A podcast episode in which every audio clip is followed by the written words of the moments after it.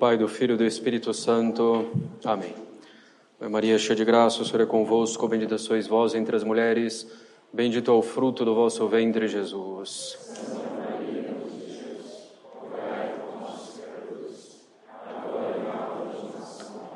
Podem sentar.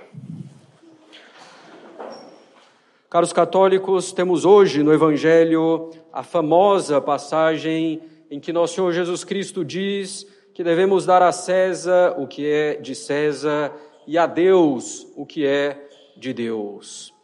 Vemos dois grupos inimigos se unindo para tentar nosso Senhor Jesus Cristo, os fariseus e os saduceus. Hipocritamente se aproximam de nosso Senhor, elogiando e lhe lançam a armadilha. É lícito, lícito dar o tributo a César ou não. Se Cristo tivesse respondido, não se deve pagar o imposto a César, os herodianos, os saduceus, aliados de Roma, materialistas, à esquerda da época, o entregariam à autoridade romana. Se, por outro lado, Cristo tivesse respondido simplesmente, deve-se pagar o imposto a César, sem nenhuma outra distinção, os fariseus, nacionalistas, a direita da época o condenariam à morte.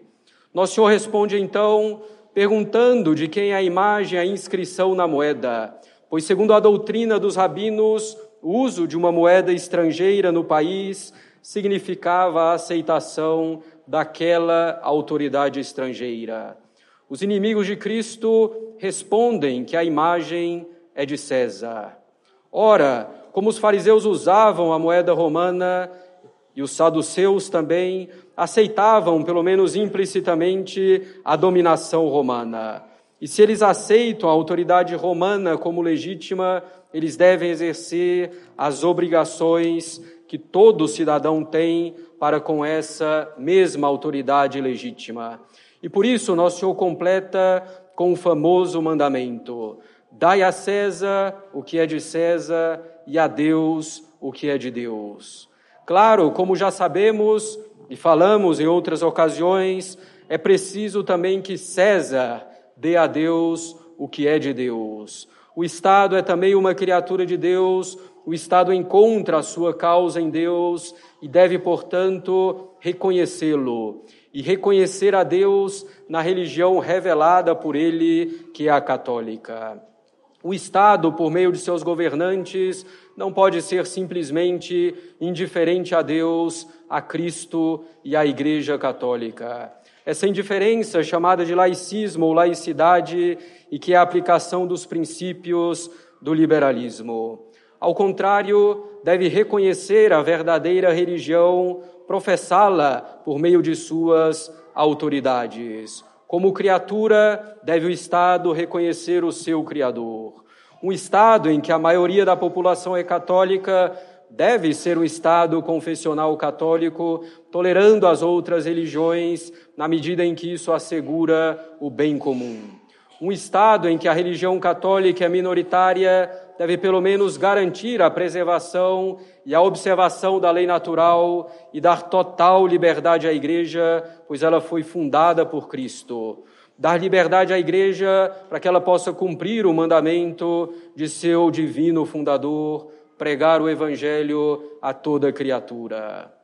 Em nosso país, caros católicos, os ânimos católicos se exaltam novamente a cada passo.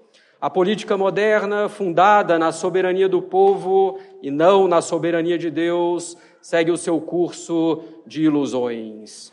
A política moderna foi ganhando forma desde o final da Idade Média, quando começaram a surgir teorias políticas que tornavam as leis do Estado independentes de Deus, culminando com o absolutismo monárquico, liberando o rei de suas obrigações com a igreja, com a lei natural, chegando finalmente à Revolução Francesa, que transferiu o poder absoluto do rei para o povo, de forma que o povo, pela maioria, pode decidir não só as leis que organizam a sociedade, mas pode decidir também o que é moralmente certo ou errado, pode estabelecer o que é a verdade ou não. é um poder absoluto desvinculado da verdade do bem, desvinculado de Deus. Depois se chega à democracia, que é a ditadura da maioria, depois a ditadura da, da minoria, e sempre haverá problemas, pois as coisas não são feitas com base na lei natural e na revelação divina. Sempre haverá problemas não comuns, ordinários em uma sociedade, mas problemas graves, profundos. A política moderna continua o seu curso de ilusões com o seu movimento pendular, ora cedendo à maioria momentânea de direita, ora cedendo à maioria momentânea de esquerda, mas continuando sempre liberal, sempre afastada da igreja, de Deus, dos princípios católicos. A política moderna segue seu curso sendo guiada por mãos invisíveis que fazem chegar ao poder as esquerdas e as direitas, segundo o que for mais conveniente para manter o povo afastado de Cristo, de sua igreja, dos verdadeiros princípios que regem a vida em sociedade. É curioso como a direita começa a se expandir em determinados lugares e em seguida o movimento se expande em direção contrária. E tudo parece tão espontâneo, mas essa espontaneidade é grande ilusão. As paixões são suscitadas de um lado e de outro, se aprofunda o embate de uns contra os outros, como se fossem realmente contrários. E muitos, de fato, creem, cegos pelas paixões políticas, que de fato há contrariedade. Todavia, lá estão os grupos políticos antagônicos com os mesmos princípios de fundo, com o mesmo problema de fundo, à direita, à esquerda, e esse problema é o liberalismo que faz esquecer de Cristo e de sua única igreja no campo da sociedade, no campo político. O liberalismo pode ser revolucionário ou pode ser conservador. Os princípios são os mesmos, a diferença é até onde os princípios são aplicados. Como diz Dom Félix Sarda e Salvani no seu magnífico livro do século XIX, chamado Liberalismo é Pecado, que todo católico com algum interesse em política deve ler e reler com atenção, ele diz que o liberalismo é uno com os princípios de que falamos na festa de Cristo Rei autonomia em relação à realidade, autonomia com relação ao bem, autonomia das paixões com relação à razão, autonomia em relação à autoridade, em relação a Deus, a Cristo e à Igreja, para citar alguns pontos. Todavia, apesar dos princípios do liberalismo serem unos ou um só, os homens não são sempre lógicos. Isso produz uma grande variedade de graus no liberalismo. Assim, há liberais mais radicais e menos radicais. Há liberais que aceitam os princípios do liberalismo, mas recusam as consequências, ao menos as mais radicais e extremas. Outros se fazem de escrupulosos em aceitar, em aceitar radicalmente os princípios do liberalismo, mas aceitam alguma consequência ou aplicação que os agrada. Alguns querem o liberalismo só no campo do ensino, outros no da economia, outros nas formas políticas. Os mais radicais querem a aplicação de todos os seus princípios a todas as coisas. As variações do liberalismo são tão numerosas quanto são numerosos os que são favorecidos ou prejudicados pela aplicação de certos princípios do liberalismo. Cada um escolhe as aplicações do liberalismo que lhe convém, mas o princípio de fundo é sempre o mesmo. E assim surgem os mais variados graus de liberalismo, tanto quantos são os graus alcoólicos das bebidas, como diz Dom Félix Sarda e Salvani. E daqui um liberal considerar conservador um outro liberal que aplica menos os princípios do liberalismo e que ele considere revolucionário um outro que aplique mais integralmente os mesmos princípios. Pode ter liberais que invocam Cristo e que se dizem católicos, e liberais que são ateus e que fazem a guerra a Deus. Os princípios de fundo são os mesmos. Essa variação nos graus de liberalismo pode vir dos interesses dos diferentes grupos, do temperamento de alguns, da educação recebida e que pede a alguns de avançar tanto quanto outros, pode vir do respeito humano, das relações familiares e outras causas.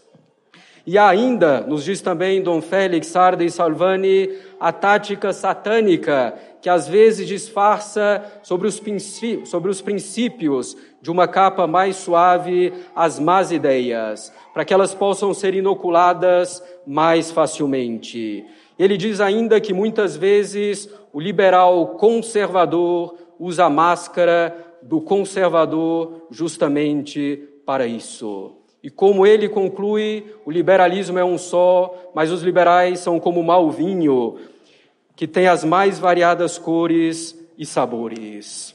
Caros católicos, assim é a nossa política dominada pelo liberalismo até a sua medula, com os mais variados graus, desde o conservador até o comunista ou anarquista, passando pelo monarquista muitas vezes. O pêndulo passa de um erro a outro, iludindo a população. O fundamento da política moderna é completamente errado, baseando-se na soberania do povo e não na soberania de Deus. O que devemos fazer na prática é precisamente procurar ir revertendo a concepção que se tem da sociedade. É preciso retomar a concepção da sociedade como criatura de Deus, como dependente inteiramente de Deus, buscar que o Estado reconheça a soberania de Deus, que o Estado reconheça Cristo Rei, a igreja fundada por ele, que é a Igreja Católica Apostólica Romana. É preciso vencer o liberalismo, e salvo milagre é algo que levará bastante tempo. Todavia, não devemos desanimar, mas fazer a nossa parte, argumentando, mostrando o fundamento da doutrina católica na realidade das coisas. Para concluir, caros católicos, citemos ainda Dom Félix Sarda e Salvani. Diz ele: mais uma palavra e a última, e talvez a mais importante. Com argumentos e réplicas, obriga-se talvez o adversário a calar-se, e isso não é pouca coisa em algumas ocasiões. Porém, apenas com isso não se alcança muitas vezes a sua conversão. Para isso, costumam valer tanto ou mais as fervorosas orações do que os mais bem deduzidos raciocínios. Mais vitórias alcançou para a Igreja de Deus o gemido do coração de seus filhos, isto é, a oração, do que a pena dos polemistas e a espada de seus capitães. Seja, pois, essa a arma principal de nossos embates, sem desprezar as outras armas. Pela oração, diz ainda ele, caíram os muros de Jericó mais do que pelos embates das máquinas de guerra. Nem Josué teria vencido o feroz Amaleque se Moisés, de mãos erguidas, não estiver em ardente oração durante a batalha. Rezem, pois, todos os bons e rezem sem descanso. Até aqui, Dom Félix Sarda e Salvani. E assim poderemos pedir realmente que Deus receba as orações da igreja para que, destruídos todos os erros e as adversidades, ela possa servi-lo em segura liberdade. Caros católicos, a oração em primeiro lugar, sem desprezar as outras armas legítimas, ou seja, aquelas armas em perfeito acordo com a doutrina de Cristo. Em nome do Pai, do Filho e do Espírito Santo.